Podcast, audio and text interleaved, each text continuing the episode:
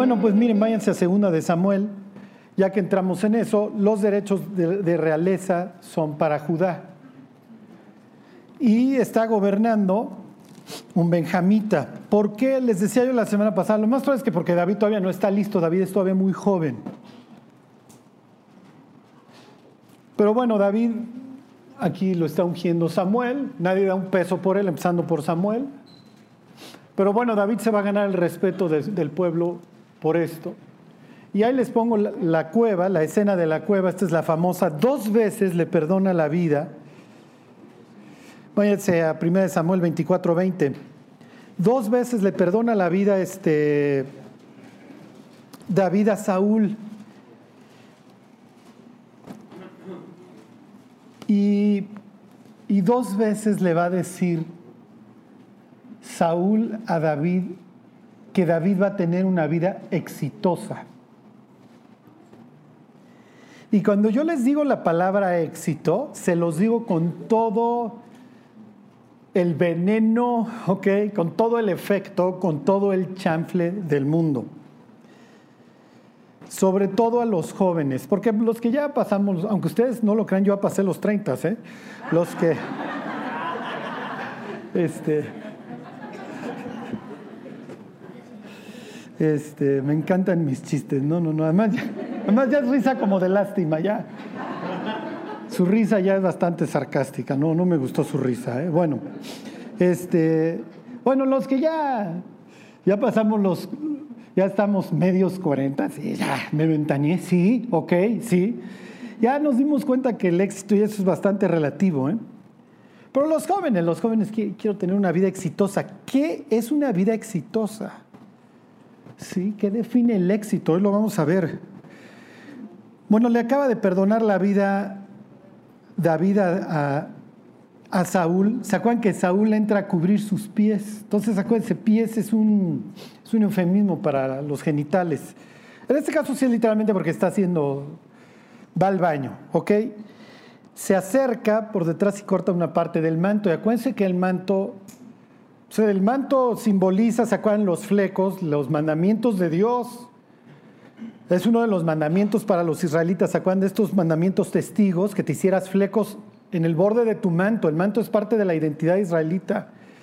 Si alguna vez han visto un judío ortodoxo que se le salen unos flecos, bueno, son los flecos de su manto, si los han visto ahí en Polanco.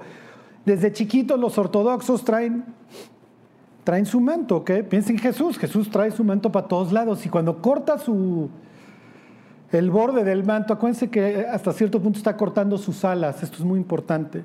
Y entonces se asusta y dice, no lo hubiera hecho. Y cuando sale de la cueva le hace así. Entonces el otro voltea, ve su manto y le dice, te perdoné la vida. Y mis hombres me estaban diciendo, este es el día que el Señor entregó en tu mano a tu enemigo, mátalo. Dice, pero yo no te quise matar porque entiendo mi lugar en el universo. Y tú eres el ungido de Dios y yo no voy a matar al ungido de Dios. El día que Dios me dé el reino, está bien, Dios me lo está dando. ¿Ven la, ven la cosmovisión de David? Por eso David es un gran hombre. Ajá.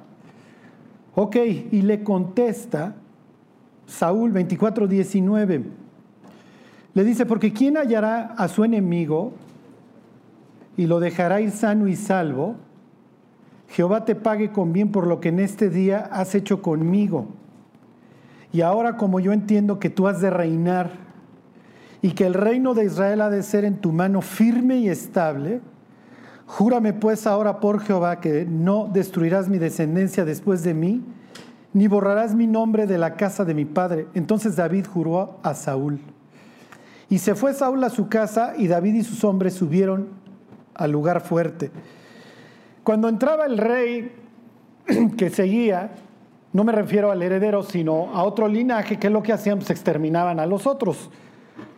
Y de los que no exterminaban, los, tenían en el palacio cerca para que no se fueran a levantar. Es lo que le está pidiendo. Ok. A ver, denle vuelta a la página y váyanse al, 26. 26, 24. Es la segunda vez que David le, le, perdona la vida. Y David dice, este tipo eventualmente va a matar y, se y acaba huyendo del país. Esa historia, pues ya se la saben. Lo único que les quiero hacer énfasis es en el hubiera, si Saúl hubiera estado consciente de su situación y de su lugar en el universo. Y es que miren, ahora que estamos viendo la disección de por qué cae Israel, Israel cae por la idolatría, sí, pero ¿por qué son idólatras?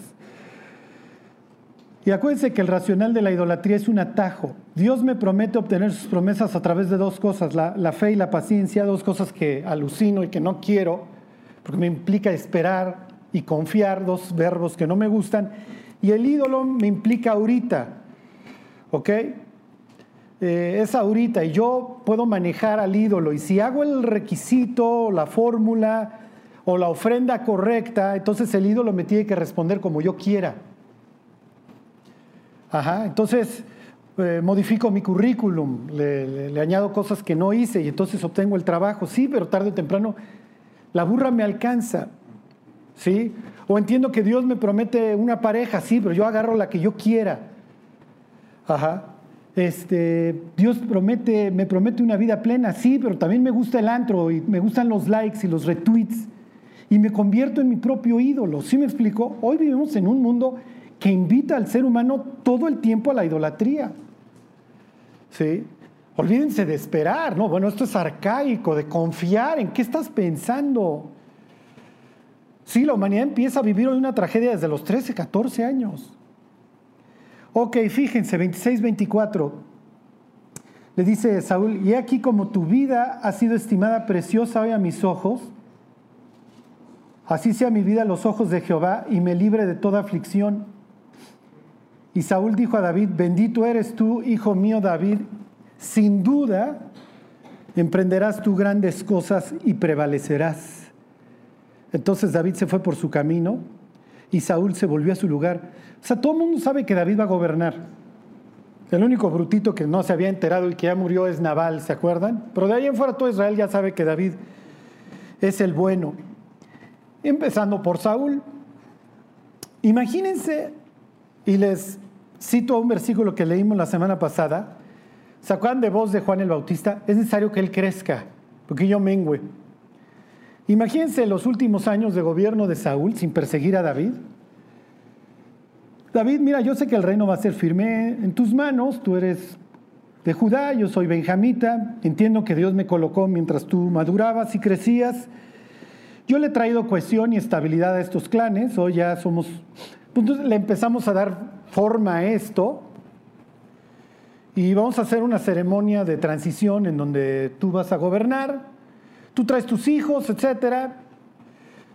Y pues como pactamos, tú no vas a arrasar a mi descendencia, mi descendencia y yo nos regresamos a nuestra tribu, a Benjamín, a nuestra ciudad de Gaba y sé feliz.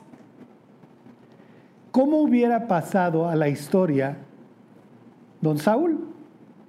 En cambio, Saúl pasa como asesino y como villano a la historia, como el primer monarca fallido de los israelitas. ¿sí? Se convierte en un asesino, de hecho, y sus últimos 24 horas los pasa consultando a una bruja. Sacuán va a buscar a los demonios, ni siquiera le contesta a un demonio, pobre infeliz, ni a los demonios ya le contestan, le contesta Samuel y le dice, si hay canchas de tenis en el cielo y mañana juegas. ¿Se acuerdan? Y al otro día este tipo se está suicidando y el último que le da el tiro de gracia porque tarda en morirse es una malecita. Y Amalek, Sacuán era una nación destinada a la destrucción que él no destruye.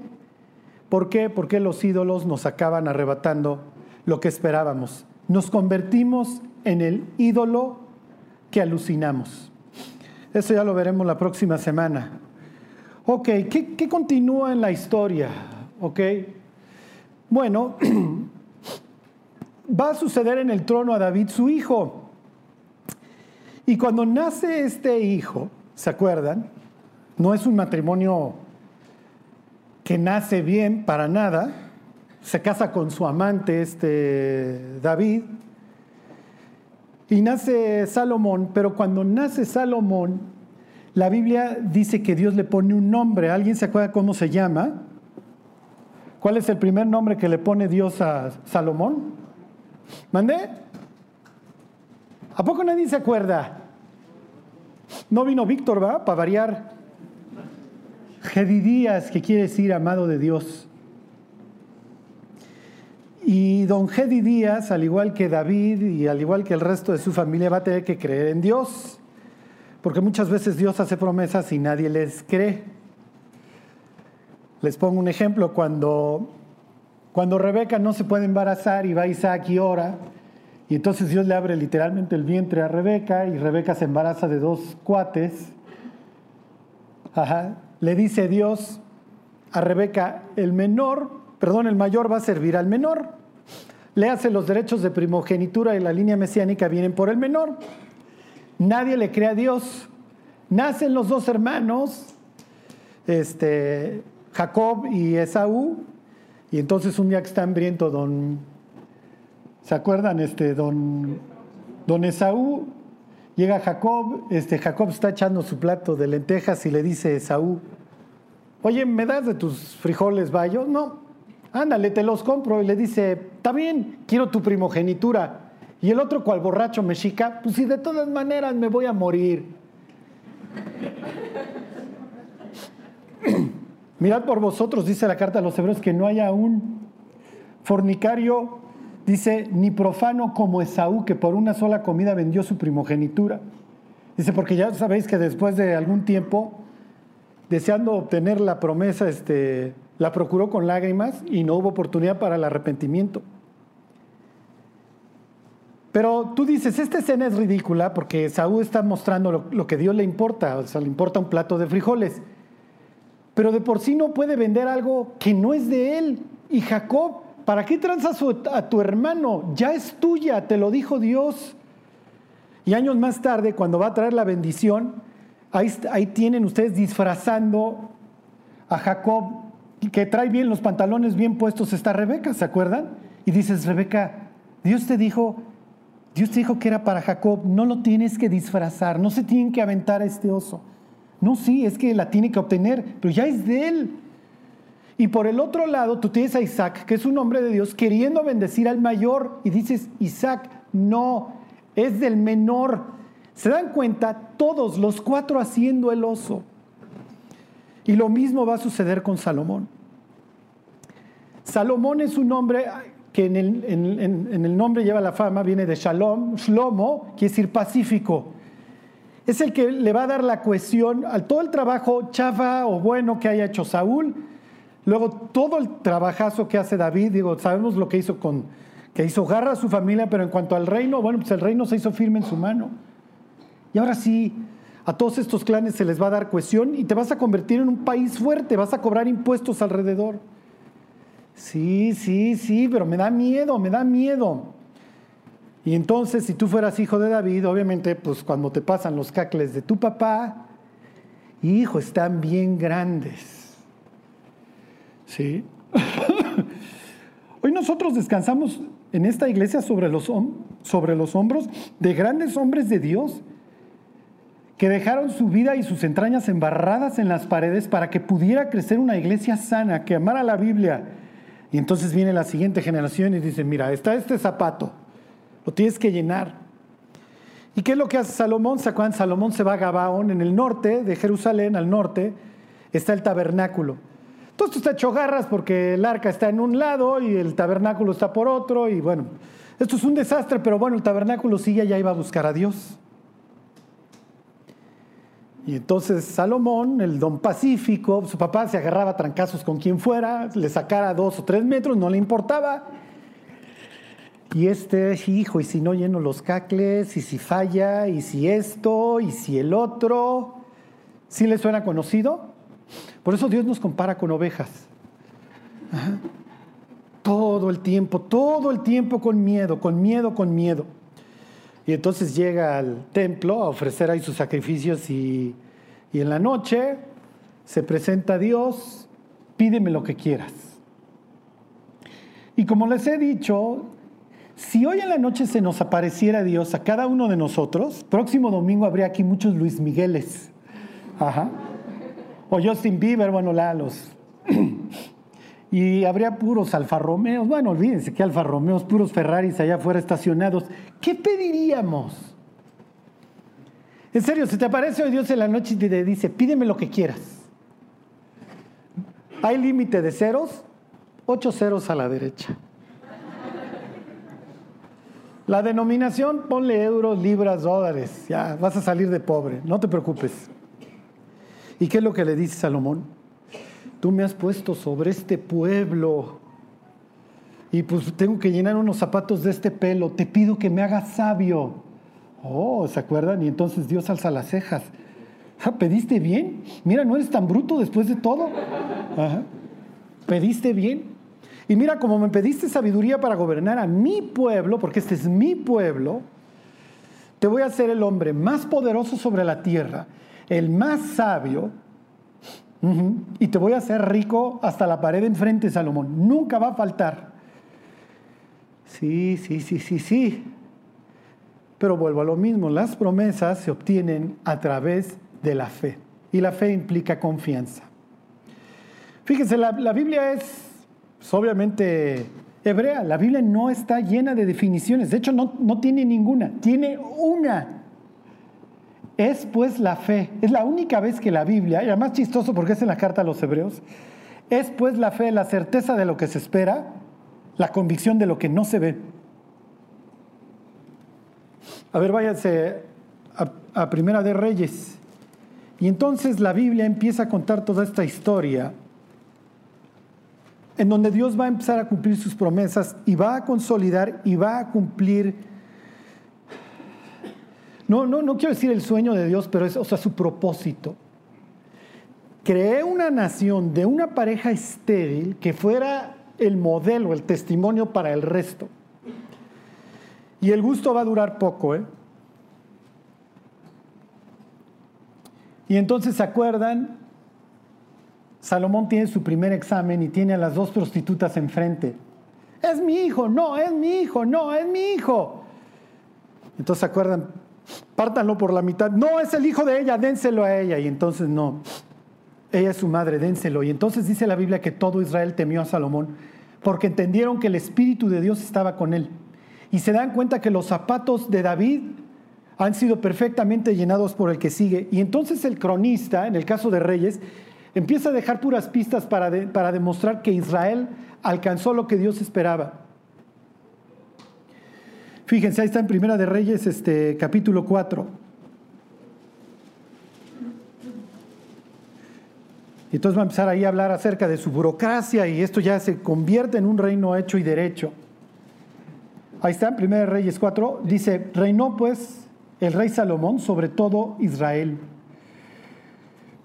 Versículo 20. Obviamente aquí está tomando referencia al Génesis. Fíjense, Judá e Israel eran muchos, como la arena que está junto al mar en multitud, comiendo, bebiendo y alegrándose. Esto es casi casi una proyección del milenio. ¿Ok? ¿De qué está tomando el cronista? Está tomando de las promesas hechas a Abraham. ¿Puedes contar las estrellas? No, no las puedo contar. ¿Puedes contar la arena que está a la orilla del mar? No, no las puedo contar. Así será tu descendencia. Y entonces el cronista es lo que está diciendo. Lo logramos, llegamos a la estación, llegamos a donde teníamos que llegar. Ok, fíjense, 25, ahí mismo. Y Judá e Israel vivían seguros, cada uno debajo de su parra y debajo de su higuera. Desde Dan le hace el noreste hasta arriba, esto es el Golán, ¿no? Y ahí donde se pelean con los sirios. Ajá, hasta Berseba, hasta el sur. Ok, Fíjense luego esta expresión 434. Y para oír la sabiduría de Salomón venían de todos los pueblos y de todos los reyes de la tierra, a donde había llegado la fama de su sabiduría. Y entonces se va a dedicar ahora a la construcción del templo. Se piensen en la reina de Saba años más tarde, Jesús va a hacer referencia a ella, ¿se acuerdan? Dice, la reina, esta reina gentil va a condenar a esta generación porque ella vino de los confines de la tierra a escuchar la sabiduría de Salomón y dice Jesús, y he aquí hoy mucho más que Salomón delante de ustedes. Fíjense, 5.4. Ahora Jehová mi Dios me ha dado paz por todas partes, pues ni hay adversarios ni mal que temer. Casi, casi, si se va a perder este partido, Salomón se va a perder por tu culpa. ¿Ok? Váyanse al capítulo 10, 10, 27. Fíjense, e hizo el rey que en Jerusalén la plata llegara a ser como piedras y los cedros como, como cabraigos, como, como arbustos de la céfela en abundancia. Ok, ya, llegó a Israel, lo lograron. ¿Cuál es el único peligro al que ahora se enfrentan los israelitas? A la falta de fe. Los otros pueblos no tienen ningún problema, no se van a aventar ningún tiro. ¿Lo cree Salomón? Uf, ¿se acuerdan que el rey, la, la, monarquía en Israel era una monarquía constitucional, el rey está sujeto, está delimitado por ciertas normas, ¿ok? Y el rey, cuando en capítulo 17 del libro de Deuteronomio, cuando se describe el puesto, etcétera, y sus obligaciones, le establecen tres prohibiciones. Ok, fíjense. Ahí están, este capítulo 10. ¿Se acuerdan la primera prohibición? El rey no puede acumular caballos, ni puede hacer volver el pueblo a Egipto para ir a comprar caballos y luego mercadearlos en el oriente. ¿Ok? Ustedes no se acuerdan de mi chiste de los ponis, de que alguien iba a estacionar su pony. Ajá. ¿No se acuerdan? Yo les decía que en la antigüedad, cuando ustedes lean carros y jinetes, antes de leerlo en la parte de los asirios, a lo que se refiere en el caso de los arameos, los este, egipcios, era un carro atado a un pony o a un caballo, y entonces tenías un cuate que va conduciendo el caballo y otro que va disparando con el arco o va echando de su, lanza. Los asirios perfeccionaron por primera vez al jinete, el tipo que domara el caballo, lo controlara, lo supiera montar y desde el caballo ir disparando flechas. Se convirtieron en una máquina de guerra, por eso tuvieron ese éxito. Y la Biblia le ordena al rey israelita que no vaya a ir a comprar caballos a los egipcios y venderlos. Salomón no lo entiende, pero años más tarde, cuando el norte caiga, va a caer a mano de los asirios que ¿qué creen que trae? Los caballos que hacía años había empezado a comerciar Salomón y que estos habían aprendido a criar. Salomón acarreó su propia destrucción. Nuestros ídolos nos acaban matando. Ok, ¿se acuerdan cuál era la segunda prohibición? ¿Alguien se acuerda? ¿Mande? ¿Qué? Sí, casarse, es casarse, exactamente, solteros, no lo hagan, ok. Este chava que veía, chava que le decía mi reina, ok. Fíjense, ahí está capítulo 11, versículo 3. Bueno, desde el, desde el 1. Pero el rey Salomón amó además de la hija de Faraón. Ahí empezamos mal. Salomón no se puede casar con la hija de Faraón. ¿Por qué se casó con la hija de Faraón? Igual era muy Federica, ¿eh? O igual si era tipo Cleopatra, para saber. Si hubiera sido muy guapa y nos regresamos tres mil años, hubiéramos dicho, no, con razón te casaste con ella, mi Salo. ¡Wow! Bien. Y Salomón hubiera dicho, no me casé con ella por guapo o por fea, ¿eh? Entonces, ¿por qué te casaste con ella? Bueno, en pocas palabras, porque no creo en Dios. Y entonces estoy haciendo un tratado con el rey y así es como se sellan los tratados. Entonces nos garantizamos la paz porque mi descendencia va a tener sangre egipcia y estamos haciendo tratado de paz. Ok, se los vuelvo a leer, pero el rey Salomón amó además de la hija de Faraón a muchas mujeres, a las de Moab, a las de Amón, a las de Edom, a las de Sidón y a las Eteas gentes de las cuales Jehová había dicho a los hijos de Israel, no os llegaréis a ellas, ni ellas se llegarán a vosotros, porque ciertamente harán inclinar vuestros corazones tras sus dioses. A estas pues se juntó Salomón con amor y tuvo 700 mujeres. Ajá, 700 mujeres reinas le hace que sus hijos tienen ciertos derechos y 300 concubinas y sus mujeres desviaron su corazón. Salomón, tuviste mil Miren, la Biblia está llena de expresiones, igual y fueron más, igual y fueron menos. Lo que el cronista está diciendo es, este tipo fue a tirar su vida por la ventana y los mandamientos de Dios. Ajá, ¿por qué Salomón? Porque no, no creo en Dios. Porque un día estaba yo orando en Gabaón y en la noche tuve un sueño, un éxtasis, llámenlo como quieran. Y Dios me prometió estas cosas, pero yo no le creo. Oye, Salomón, pero tú eres un hombre sabio. Sí, pero los sesos no, no igualan la fe.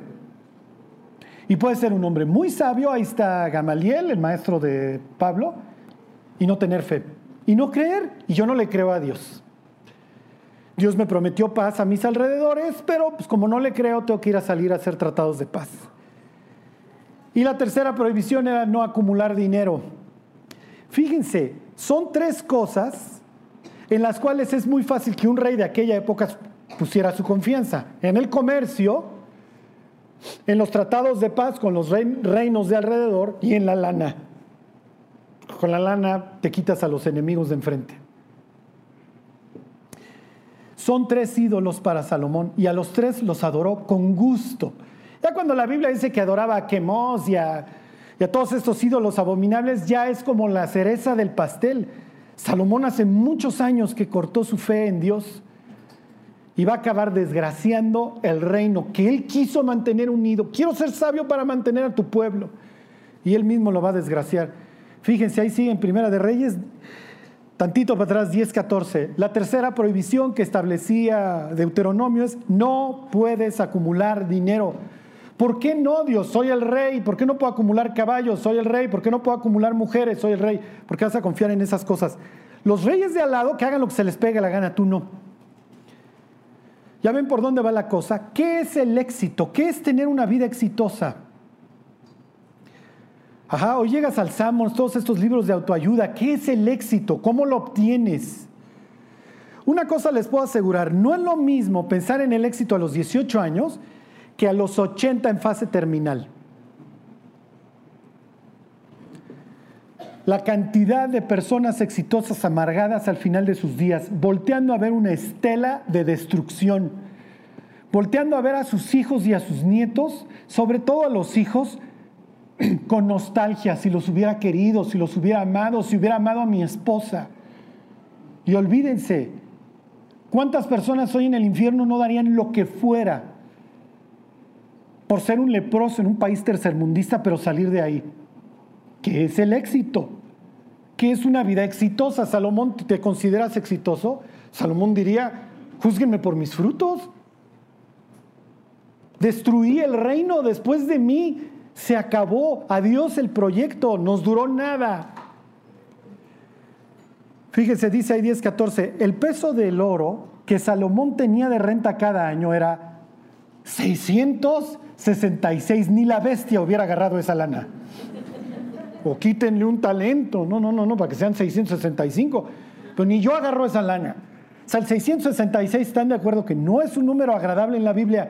¿Qué mensaje le está mandando el cronista a Salomón? ¿De dónde estás recibiendo? ¿En qué estás confiando, Salomón? Piensen en todos los workaholics agonizando al final de sus días. ¿Y si hubiera vivido distinto? Les pongo este ejemplo, váyanse al libro de Jonás al capítulo 3. Asiria va en ascenso, todavía no es la potencia, ¿ok? Nínive todavía no es la capital, si se acuerdan, el que la va a convertir en su capital es este Senaquerib, pues ya es una ciudad importante.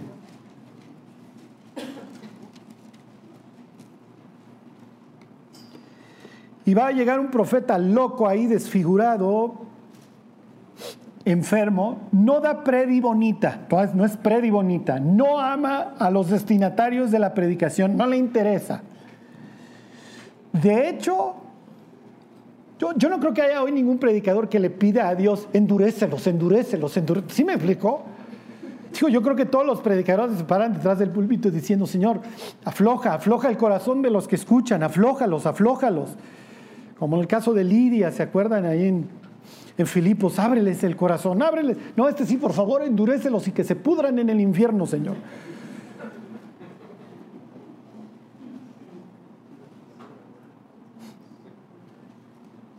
Fíjense, dice 3.4, ahí están. Y comenzó Jonás a entrar por la ciudad camino de un día y predicaba diciendo, de aquí a 40 días Nínive será destruida. Lero, lero. Ajá. O sea, se los va a cargar la bruja. Esa es su predicación. ¿Sí les gustaría una predia así? ¿Cómo están putrefactos pecadores? ¿Ya saben que van al infierno? Lero, lero. Bueno, vamos a orar. Señor, te pido que los condenes al infierno a todos. Estas son sus predicaciones. 40 días, ustedes van a ser destruidos, ustedes van a ser destruidos. Y luego se va a salir al cerro más alto que hubiera ahí, que hasta donde entiendo todo esto eran, creo, bastantes planicies. Bueno, no, hasta eso no lo... El caso es que va a buscar el cerro, se va a sentar esperando ver la destrucción, cómo llueve el fuego y el azufre. Y fíjense versículo 5, y los hombres de Nínive creyeron a Dios y proclamaron ayuno y se, y se vistieron de silicio desde el mayor hasta el menor de ellos.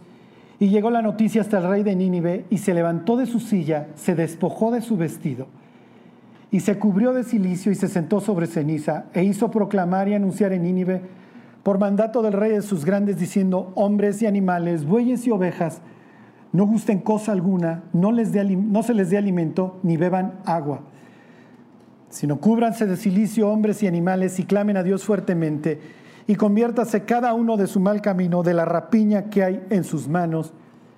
¿Quién sabe si se volverá y se arrepentirá, y se arrepentirá Dios y se apartará del ardor de su ira y no pereceremos? ¿Qué está pensando el rey de Nínive? Piénsenlo. Mis hijos. ¿Nunca me importaron? ¿Qué están pensando los grandes? Cuando está diciendo el rey de Nínive en, su, en su, idiotez mental que los animales entren en el ayuno, te, te explica, te indica qué clase de pecados estaban cometiendo estos hombres. Están en fase terminal, o sea, están, no pudieran estar más dañados. Si piensa el traficante de personas, y estos cuates pensando, y si Dios nos diera una segunda oportunidad, ¿qué haríamos? Si Dios me diera una segunda oportunidad, ¿qué haría con ella? ¿Cómo viviría? ¿Cómo definiría el éxito? Ajá. Bueno, me regreso al ejemplo de Salomón. Salomón va a tener su hijo, Roboam, tipo nefasto. Y en el norte Jeroboam, ¿se acuerdan que en Betel y en Dan va a poner estos? Y la gente los va a adorar. Oye, pero los israelitas adoraban a Dios desde hace cuánto? Si Salomón lleva años adorando a los demonios, se aparece. Ahora les pregunto, ¿cómo se corrige esto? ¿Se que estos, pues ya el satanismo abierto, ponen a sus faunos, ¿se acuerdan? En el norte. Dan en el norte va a quedar así como el lugar increíble de abominación, es donde Jesús le pregunta a los discípulos, ¿quién dicen los hombres que soy yo? No, pues unos que fulano, otros que Juan Pérez, y ustedes, no, pues tú eres el Mesías. Justo ahí en la puerta del infierno, se Juan, en los nichos. Este lugar se vuelve así como el centro de adoración luciferiana por excelencia, lugar nefasto. Ahora, ¿cómo arreglas eso? ¿Cómo, cómo se compone esto cuando tienes décadas o siglos adorando a los demonios? Ahora entienden la vida de Jeremías. Bueno, en el caso del norte de Amós, de Oseas, los ven como locos. Estás loco. Nosotros llevamos décadas, siglos adorando aquí estos becerros, estos toros. Es un culto a la fertilidad. Es natural que pongamos un animal fuerte ahí que produce leche, piel, con que nos vestimos, la carne que nos comemos, etcétera. Hasta que llegaba un loco a decirles, eso está mal. Loco tipo Jeremías. ¿Cómo crees? Les tengo noticias. Si ustedes deciden hoy, en medio de un cristianismo apóstata que se está desmoronando, seguir a Dios, van a ser vistos como locos, como enfermos mentales, como legalistas. Como les he dicho antes, hoy hay iglesias que tienen cata de vinos terminando el servicio. Digo, ¿cuántos no se perderán 15 días después de la cata? ¿Sí me explico? Pues imagínate, invitas al Chelas a la cata de vinos después del estudio. ¿Por qué? Porque los cristianos no están ubicados, no entienden cuál es la esperanza a la cual Dios nos llamó. No entienden qué es el éxito. Dice Jesús, el que conmigo no recoge, desparrama, derrocha. Si hoy no estamos arreglando y corrigiendo y recogiendo con Dios, estamos desparramando, estamos derrochando. Nuestra vida no sirve de nada. Y preguntaría a Jesús, ¿de qué le sirve al hombre ganar el mundo si perdiere su alma? O sea, ¿de qué te sirve? Y ahora sí, piensen en gente a sus ojos exitosa. Y ahora contrástenlo. ¿De qué le sirve al hombre ganar el mundo entero si perdiere su alma? Piensen en Elon Musk en el Jeff Bezos, estos.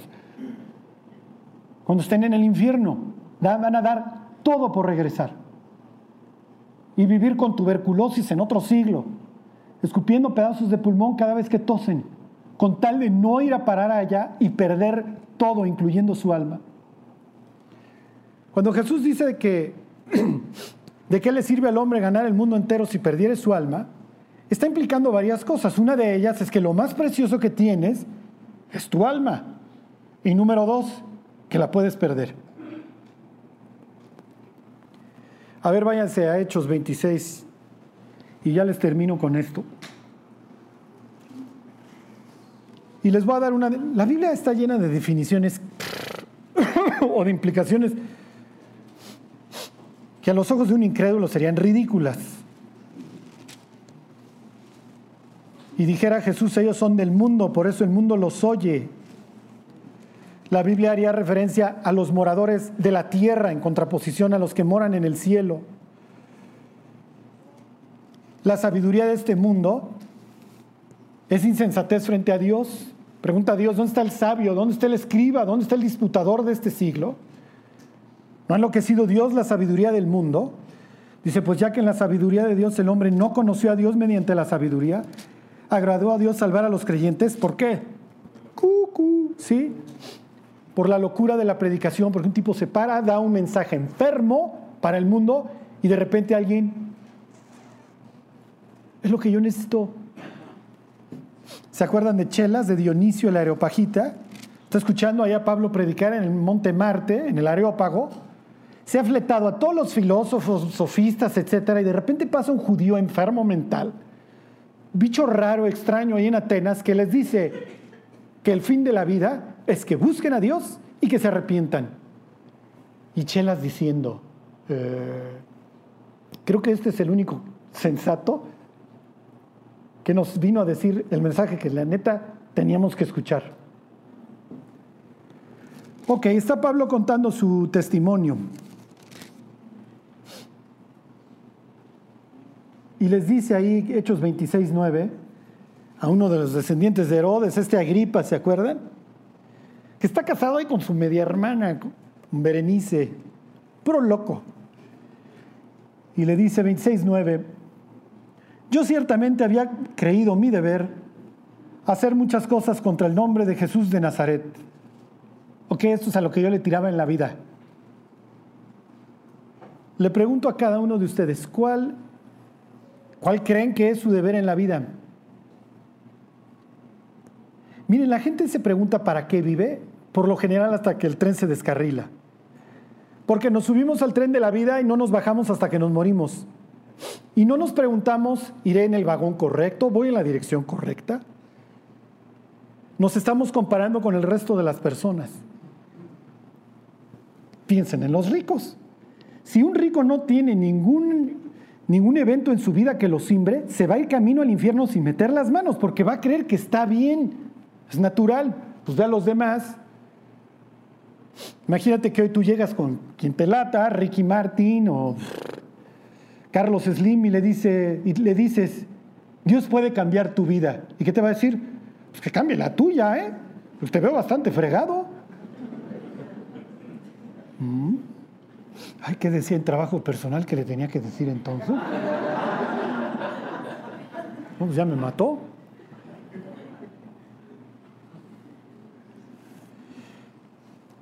Es lo que dice Pablo, para esto vivía yo. Ya parece que este albañil que muere desnudo en una cruz va a ser el Mesías. Acuérdense, Pablo no persigue gentiles, no le interesa. Él es descendiente de Abraham. Los dos que se pudran adorando a sus dioses como mis paisanos, ¿ya parece? Ok, denle vuelta y ahí terminamos. Váyanse a Filipenses 3. ¿Qué es la vida? La vida es una oportunidad para arrepentirse. Punto. La vida es un periodo concedido al ser humano para que se arrepienta. Eso es la vida. Si fuiste albañil, empresario, pintor, deportista, a la luz de la eternidad es total y perfectamente irrelevante, no importa.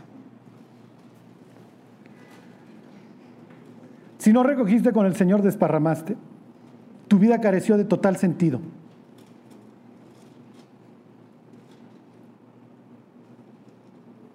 Ok. Ahí están. ¿Sí se están emocionando con sus carreras? Sí, ya tomaron sentido, ¿ah? Y con esto yo no les quiero decir que sean unos mediocres. Pero si tú quieres ser el mejor en algo, que sea para la gloria de Dios, porque eso te va a traer gloria al final de tu vida. Eso le va a dar sentido. Y les voy a decir, el éxito en la vida a la luz de la Biblia es que tanto te conformaste al plan de Dios. Eso es todo. Eso es todo, ¿eh? Imagínate que tu vida es un dibujo y el proyecto de Dios es una calca. Entre más casen esos dos, más exitosa fue tu vida. Entre menos casen, menos exitosa. Y olvídense, el incrédulo. El incrédulo vivirá excluido de la presencia de Dios toda la eternidad y vivirá una eternidad ahí sí con total y perfecta ausencia de sentido. Ahí no hay nada. Ahí solo estoy siendo atormentado, ahí estoy siendo destruido y vivo con mi conciencia para siempre. Como dice el libro de Daniel, vivo en un lugar de vergüenza y confusión perpetua. Todo es la destrucción, todo es caos, todo es oscuridad. Es la total carencia de sentido. No hay nada, no hay nada por qué vivir, no hay progreso, no hay avance. Ok, dice Pablo 3.4, aunque yo tengo también de qué confiar en la carne. Si alguno piensa que tiene de qué confiar en la carne, yo más circuncidado al octavo día, tal como decía la ley, del linaje de Israel, de la tribu de Benjamín, soy hijo de Raquel, Ajá. hebreo de hebreos, en mi familia no hay como David Chava que se coló ahí Ruth y... No, no, no. Aquí todos somos de cepa. En cuanto a la ley, fariseo quiere decir aparte, sí, apartado. En cuanto a celo, olvídense, perseguidor de la iglesia. En cuanto a la justicia que es en la ley, irreprensible, pago hasta la tenencia, no traigo placas de Morelos, bueno, soy lo máximo. Pero cuantas cosas eran para mi ganancia, las he estimado como pérdida por amor de Cristo. Y ciertamente aún estimo todas las cosas como pérdida por la excelencia del conocimiento de Cristo Jesús mi Señor, por amor del cual lo he perdido todo y lo tengo por basura para ganar a Cristo. Es el converso, así es el convertido. El convertido, toda, toda su gloria, todo lo que esperaba, un día lo, lo ve como porquería. Esto es basura, por esto vivía, ya parece. ¿Cómo pude vivir por estas cosas? Fíjense, Versículo 12. No que lo haya alcanzado ya, ni que ya sea perfecto, sino que prosigo para ver si logro hacer aquello para lo cual fui también nacido por Cristo Jesús. La vida del cristiano, contrario a la del incrédulo que va de mal en peor, es progresiva. Esa es la idea. Así arranca la historia. Fructificad y multiplicaos, fructificad y multiplicaos. Y dice Pablo, no es que ya lo haya alcanzado ni que ya sea perfecto, no lo soy. Pero una cosa hago, prosigo, quiero alcanzar aquello para lo cual, oh, Dios me alcanzó. Los cristianos nos volvemos light cuando pensamos que Dios nos alcanzó a lo bruto. Si tú crees que Dios te alcanzó con un propósito, ¿cómo vas a vivir? Vas a vivir avanzando, avanzando, avanzando. Pero si no, pues yo soy chafa, yo soy de segunda. Ay, si yo me aparto, pues ni, me extrañarán. Ese es el engaño del diablo, ¿eh? Tú no sirves. Tú no sirves. Sí, pero resulta que cuando personas total y perfectamente inútiles en la vida lo creían, las cosas cambiaban. Piensa en una huérfana en el imperio persa, judía, con un hombre converso de, de Persia, este, Ishtar, doña Esther. ¿Qué tienes tú que ofrecer en la vida? No eres nadie y de repente el destino de su nación está en sus manos por una simple y sencilla razón, porque le entregó a Dios su vida y si perezco, que perezca. Entonces dice Pablo, quiero encontrar aquello por lo cual Dios me encontró. Quiero alcanzar.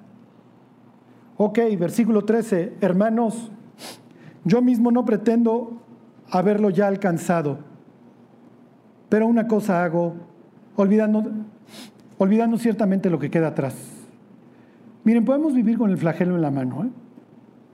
Pueden vivir toda su vida, es que yo hice, es que yo torné, es que yo estoy más allá del bien y del mal, es que Dios a mí ya no me va a usar, es que a mí Dios ya no me perdona. Hasta que un día llegan unas manos heridas y te dice, ya no te flageles, ¿ves estos? Yo ya padecí por ti, ¿cómo ves si lo dejamos? Y el cristiano va, busca unos nopales o algo encuentra rápidamente para continuar el autoflagelo.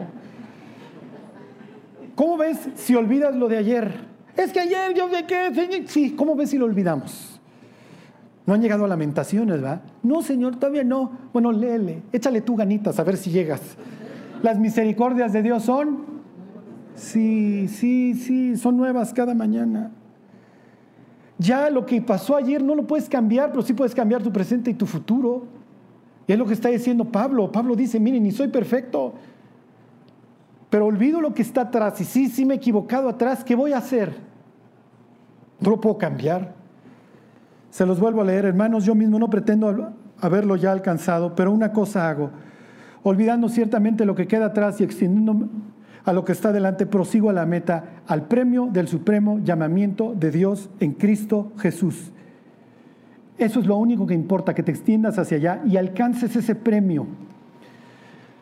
Un último versículo y realmente tres palabras. A ver, váyanse a segunda de Timoteo. Solo quiero que lean esto, capítulo 4. Ok, terminó su carrera. He acabado la carrera, va a decir Pablo.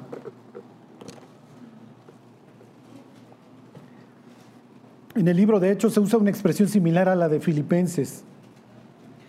De ninguna cosa hago caso, ¿se acuerdan? Con tal de que acabe mi carrera con gozo. Miren, no les traje el libro este de los Terminators del Terman. Lo debí de haber hecho para leerles el párrafo, pero se los digo. Las personas que tuvieron satisfacción en su carrera vivieron más. Pensaban que su trabajo era importante, etcétera. Muchos workaholics. Los cristianos, bajo, esa, bajo ese tenor, deberíamos de tener largas vidas, porque Dios nos invitó a su empresa, a reedificar las ruinas antiguas, a levantar los asolamientos primeros, a restaurar las ciudades arruinadas, los escombros de muchas generaciones. Tenemos una carrera increíble de la que no participa el incrédulo. Somos los enviados de Dios, somos la sal de la tierra, somos la luz del mundo, somos el médico. Fíjese, le dice Pablo, segunda de Timoteo 4. He peleado la buena batalla, he acabado la carrera, he guardado la fe. Por lo demás, me está guardada la corona de justicia, la cual me dará el Señor, juez justo en aquel día, y no solo a mí, sino también a todos los que aman su venida. Lean las primeras cinco palabras del siete. He peleado la buena batalla. No vayan a llegar al fin de sus vidas y digan, peleé todas menos la importante. Me peleé con mi cónyuge, con mis hijos, con mi jefe, con todo el mundo, con todos en el periférico. No, no, no luché por los derechos de los árboles. Digo, no vamos a salir a quemar llantas los cristianos. Pero en serio, abrazando un árbol, imagínense esta escena. ¿Se acuerdan Apocalipsis? No me acuerdo, capítulo 10, cuando el mar se hace sangre. Imagínense a los de Greenpeace salvando allá las ballenas, de repente se convierte el mar en sangre, todas flotando panza arriba. Bueno, pues yo traje mota, muchachos, de regreso está destinado a la destrucción. Y digo, qué, qué lindo que la gente quiera salvar los árboles. No puede ser el fin por el que vive el cristiano. Esto se va a acabar. Lo que tenemos que salvar son almas. Charlie, voy a trabajar por el derecho de las mascotas. La gente se está yendo al infierno. Y dice Pablo, pelea la buena, ¿eh? No se vayan a equivocar, no te vayas a equivocar, Timoteo, no vayas a pelear una batalla que no tiene caso eterno. Si la pelea que hoy estás librando no tiene consecuencias eternas, no sirve, ya déjala. Porque vivimos frustrados por todo, excepto por nuestros pecados y salirnos del plan de Dios. Cuando eso debería ser nuestra única frustración en la vida, no vivir para Cristo.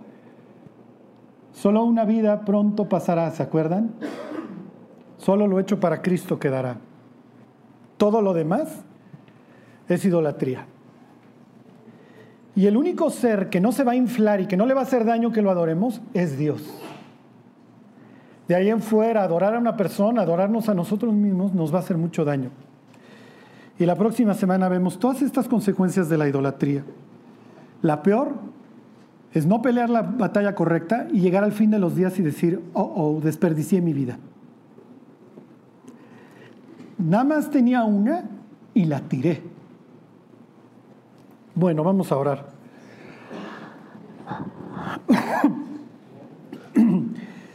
Dios te damos gracias por tu palabra. Pero sobre todo, Dios, te damos gracias por habernos alcanzado con un propósito. Dios, que no lo perdamos de vista. Que no tiremos nuestra vida a la basura, Señor. Más bien que tiremos los ídolos a la basura para seguirte, Señor. Guárdanos, Dios, te lo pedimos por Cristo Jesús. Amén.